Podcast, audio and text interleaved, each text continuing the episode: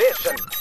After Six Junction. 時刻は7時44分です。TBS ラジオをキーステーションにお送りしているアフターシックスジャンクションパーソナリティのライムスター歌丸です。水曜パートナー TBS アナウンサーの日々真央子です。食いかけのね 食いかけのバームクーヘンをティッシュの上にちょこりと置いて可愛らしい、ね、今日はね特にね、糖分摂取糖分をねそうそうそうちゃんとねこの後の特集に備えていただけねあの CM ごとに糖分を、大丈夫です。大丈夫です。あの 日比日比さんが食べてる間私が読みますから。全然何の問題もございません。いやいやいや、はい私もちゃんとやります。い。や大丈夫です。大丈夫大丈夫。お互い持ちつ持たれつですからね。そうですね、はい。じゃあ参りましょう、はい。新概念提唱型投稿コーナー。毎週水曜日に行っているのはこちらです。映画館。それは最後のフロンティア。これはアトロクリスナーが数々の映画館を渡り歩きそこで出会った人間や体験したエピソードを紹介する驚異の投稿コーナーである。題してシアター一期一会。やりました。絶好調でございます。映画館で出会った人や目撃した珍事件などなど皆さんが映画館で体験したエピソードを募集するコーナー先週は日比さんがね、えー 投稿に興奮しておかしなテンションでね すっかりおかしなテンションになったまま。ここから完全に崩れ落ちた。素晴らしいくだりでございました。大好きですこのコーナー、はい、私もです。はい。さあ、ということで、えー、行ってみましょう、本日。ラジオネーム、渡辺、えー渡辺秀隆さんからいただいたシアター一期一会メールです。はい先日クリード炎の宿敵を見に行きました。僕はロッキーシリーズを人生の教科書にしているので本来なら公開初日に行くのが礼儀でしたが 礼儀でした同じくロッキーロッキーもののえー友人 B 君と一緒に行こうと日程を調整するうちに2月頭になってしまいました。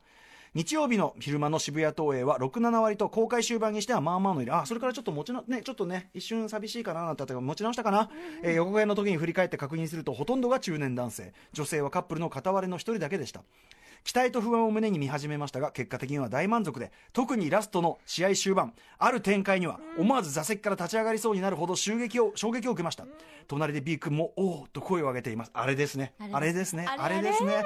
えーエンドロールが終わり場内が明るくなると僕らは席を立つのも忘れて今日のファイトの感想を語り合いました。もうその場で語り出した その時席の前方から順番にゴミを回収してきた60代くらいの清掃員のおばちゃんがなんだか目を丸くして僕たちを見るとこう言いました。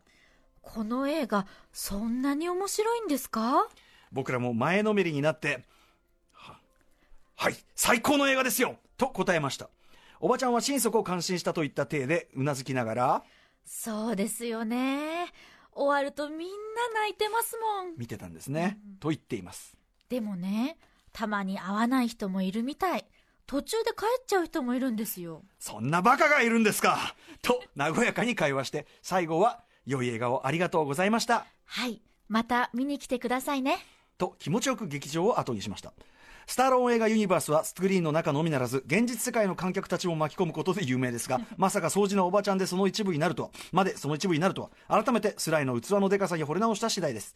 いやー映画館って本当にいいものですねねえ。あのー前にあのクリードちゃんぽを継ぐ男だっけ、あのいい映画をありがとうって思わずね、うんそうの映画言っちゃった。おじさんが声かけてたっていうのありましたけど、今度は逆にその映画館の人がそんなにいい映画なんですか？ってみんな泣いてるしっていうね、おばちゃんやっぱあの反応見てるから直でね、分かってるわけですもんね。ねえ。でも分かります。あの見た後にあの映画館を去るのがちょっとリングを去るみたいなこう、うんうん。爽快感というか、い。やったぜそうね。な。ちょっと自分もひとしと高い終えたような気分でね、うん。出てくるっていうのがありますから、えこれあとね途中で帰っちゃう人もいるんですよ。そんなバカがいるんですから。ねこの辺りの会話の感じいいですね。はい、おばちゃんその後ねクリードを見たでしょうかね。見てほしいです。ぜひね。さあといったあたりで、えーもう一個ぐらいいきますかね。いいかな？行ってみましょう、はい。ラジオネームアレクサンダー・ゴリンさんからいただいたシアター一期一会メールです。数年ああこれひざの読みあ僕ね。はいすみません。失礼しました。数年前に是枝裕和監督の「海町ダイアリー」を見に行った時の出来事です。素晴らしい作品ですね、私ななえー私の席の後列に45人のおばちゃん集団が座りました。その頃私は大阪に住んでいたこともありいかにも大阪のおばちゃん集団だなと思いましたが特に気にすることもなく映画に集中することにしました。開始15分経った頃でしょうか。離婚した先で父の葬式で出会った腹違いの妹鈴に一緒に住もうと誘う長女。そこでおばちゃん集団の一人がこの子誰の子なん？大丈夫かいな？と横のおばちゃんに尋ねるのが聞こえましたもちろん映画の中で関係性は説明されていましたが、全く理解していないおばちゃん。ここからおばちゃん集団の副音声による多重放送は止まりませんでした。ガサツで食事マナーがなっていない事情を、これだから、えっと、あれだね、長澤まさみ、長澤まさみさんを、えっと、綾瀬はるかさんが長女でね、えー注意する長女のシーンでは、ドリフ大爆笑ばりのガハハ笑いと、それはあかんで膝立てたらあかんわ。とつぶやくおばちゃん。桜満開の道を自転車で駆け抜けるシーンでは、綺麗なほんまやな。と桜満開に感激するおばちゃん。鈴が、これ本当広瀬すずさんですね。鈴が風呂上がりに扇風機に向かい全裸を風に浴びるシーンでは、あらと、照れ気味のリアクションを口に出すおばさん。声に出すおばさん。この副音声は誰にも止められないのかと思っていましたが、物語も佳境に差し掛かり、長女と鈴が父との思い出の場所に訪れるシーンで、その時は訪れました。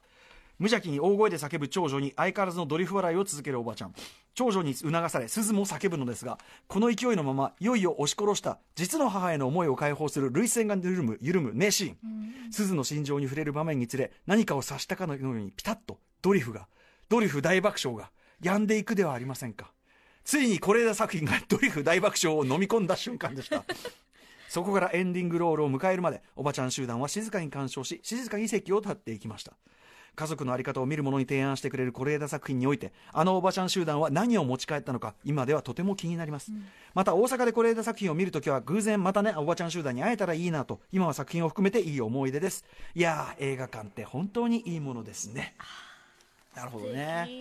やっぱそのこういうことってありますよね、うんその劇場がうるさかったり死後がうるさかったりして今日大丈夫かなとか思ってるとやっぱいつの間にかみんな映画に引き込まれてるのに気づくとさっきのうるささの分、うんなんかあいいねっていう感じがするっていうね、より際立つっていうか、ねえ。こうなんかいなんか観客同士の一体感がね。作品とともに生まれていくみたいな、まさに会場全体の空気の話ですもんね、うんうんだからこのおばちゃんもすごいよね。だってさもうそあれ クライマックスのさだって同じ場面じゃん、うんうんあのあれでしょ？街が見渡せるさはいはい丘っていうかさ山の上みたいなところ登ってわーって叫ぶ、うん。そこまではゲラゲラ笑ってるんだからさ つい直前じゃねえかっていうね。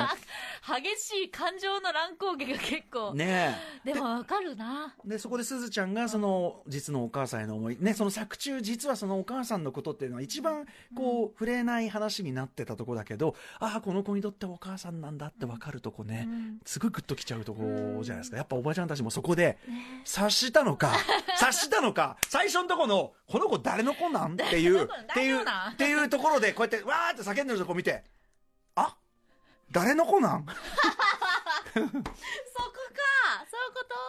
あのクエスチョンマークが行き地をこうた行き地を超えてもう 黙っちゃったとかそんなことはないからやっぱね感動したんでしょうねこれね。やっぱ4姉妹があまりにも4姉妹か、うんうん。がやっぱりあまりにもやっぱりフィット感というかあって、うん。見ててやっぱ親戚の気持ちになっちゃったのかなって思いました今。本当にいるようにしか見えないもんね、うん。だからなんか親戚のこの話を映像で見てる、そうね。そんな気持ちで「誰うん。も大丈夫な、うん。あらあらよかったねね」ってなっちゃってね。出ちゃったのかなって。前から僕言ってますけど、うん。あの映画に関連した死後はそんなに嫌じゃないなって思ってるのね、うん映画を見ての感想の全然関係ない、ね、前そのプルルルプスもしもし今映画見てるから。だから出るなつだったわ出るな とかね、エイリアン4の時は普通に話し出したの、ああ、この間あれどうした？